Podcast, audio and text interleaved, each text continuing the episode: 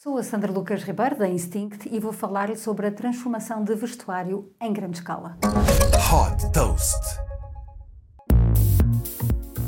Na era da fast fashion, mais de 80 mil milhões de peças de vestuário são produzidas todos os anos e a maioria não é reciclada, o que tem um grande impacto para o ambiente.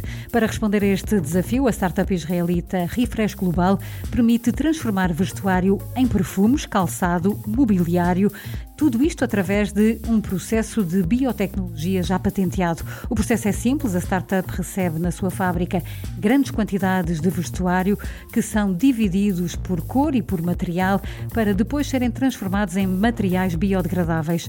Entre estes materiais está o bioetanol, utilizado em fragrâncias em produtos farmacêuticos ou em biocombustível e a nanocelulose que pode ser utilizada em sapatos, embalagens ou em revestimentos. O processo da Refresh permite também a criação de novas fibras que podem ser utilizadas para mobiliário como sofás e estofos para automóveis. Esta inovação pode ser particularmente relevante para travar o impacto da indústria têxtil no ambiente, que utiliza 98 milhões de toneladas por ano de recursos não renováveis, como petróleo, fertilizantes e produtos químicos. Super Toast by Instinct.